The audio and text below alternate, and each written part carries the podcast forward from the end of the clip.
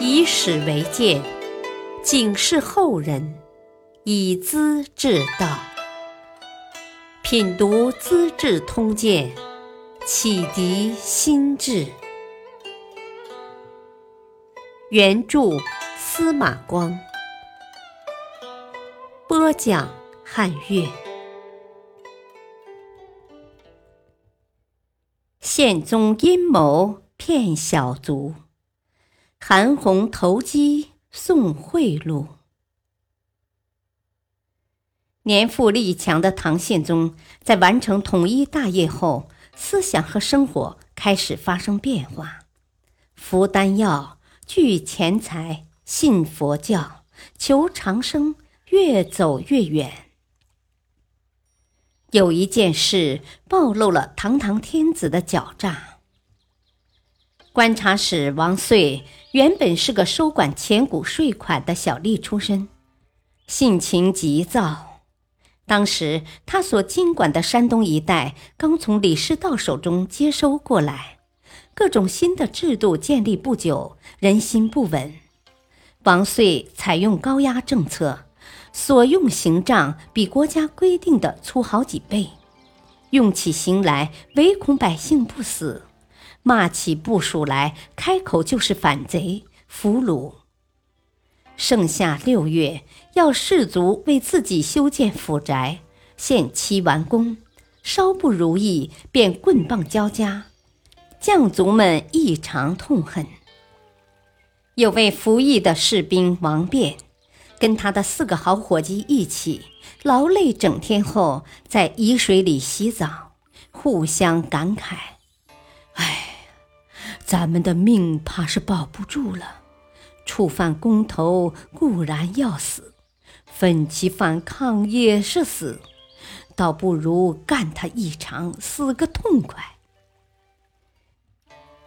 于是商定趁王观察宴请部署、将校兵卒都要休假的时候，出其不意把他们一网打尽。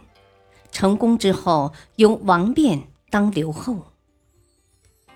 次日，王遂照例饮宴，太阳偏西时，已经醉昏昏的。王辩等人冲进来。取下卫室里的武器，杀死副使，抓住王遂，当场斩首。王辩立即登上厅堂，自称留后，请监军作陪，召见将士，秩序很快稳定下来。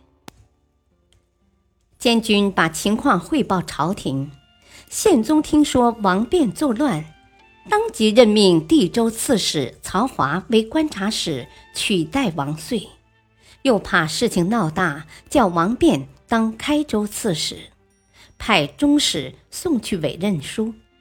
中使暗中受了皇帝的指使，见到王辩，告诉他说：“啊，开州已经做好迎接刺史的准备工作了，只等你去上任了。”王辩本来是个无名小卒，哪里懂得朝廷官场的复杂性？真的听信了，带着百八来人，立刻兴冲冲地出发了。一路走，随从一路逃离。王辩很快成了光杆司令。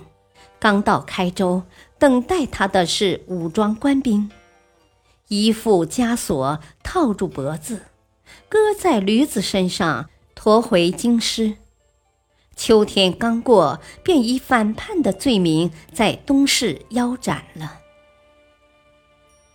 宪宗又杀了小卒王辩还不算，他认为是李师道的余凶未除，才发生王辩闹事的情况，叫曹华不要留情，只管下手杀人。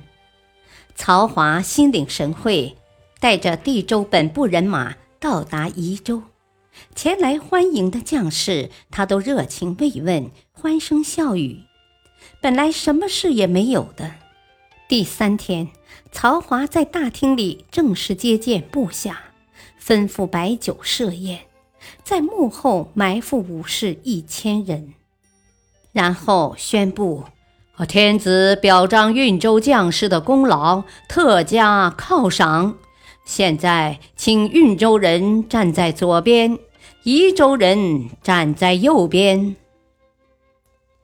队伍很快分开排好，曹华又叫宜州人全部出厅，接着下令关门，厉声呵斥：“呵呵，王遂是天子任命的观察使，坐镇运州，你们怎敢杀害他？”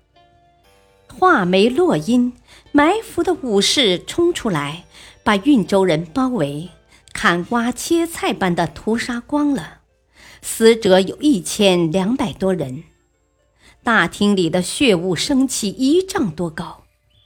其实这些人全都冤枉，他们根本没有跟着王辩一起干，只不过王遂是死在运州的。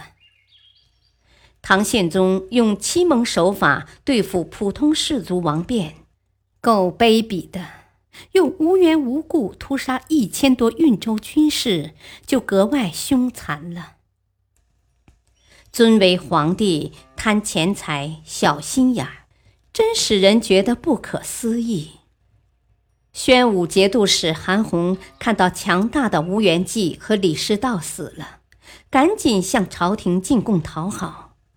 他看准皇帝贪财的弱点，入朝时礼单上写清楚：马三千匹，绢五千匹，杂增三万匹，金银器一千件。这当然是小意思。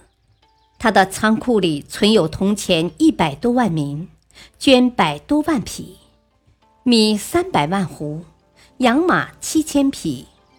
该盘剥了农民多少血汗呢？韩红深知，只有离开老巢汴州，留在京师做官，地方上的怨气才能消除，朝廷也不会怀疑，是安身立命、长保富贵的好办法。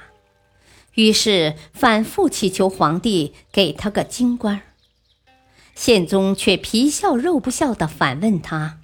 呵呵，将军在汴州不是干得很好吗？可以再干下去吗？韩红又急又愁，怎么办呢？思前想后，觉得还是要走送惠礼的老路子。过了几天，他又献上一份礼单，绢二十五万匹，粗绸三万匹。银器两百七十件。这回他还想到神策军和太监们，于是每个头目送钱一万名。宪宗高兴极了，当即封韩弘为中书令，在京师闲住。韩弘因此逃脱了汴州百姓的咒骂和责备。韩弘为什么看得那样准呢？原来宪宗自从淮西用兵以来，消耗颇多，要补充他的内库，就以各种名目接受下面的赠礼。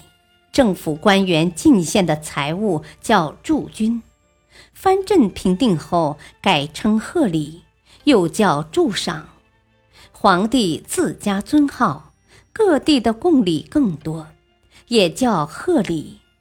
韩红的东西正是趁贺礼之机送上来的，供得多，赏的官大，以前一官是老一套的手法，唐宪宗有所继承，只是胃口更大些而已。感谢收听，下期播讲韩愈建祖迎佛骨，宪宗服药。遭暴亡。敬请收听，再会。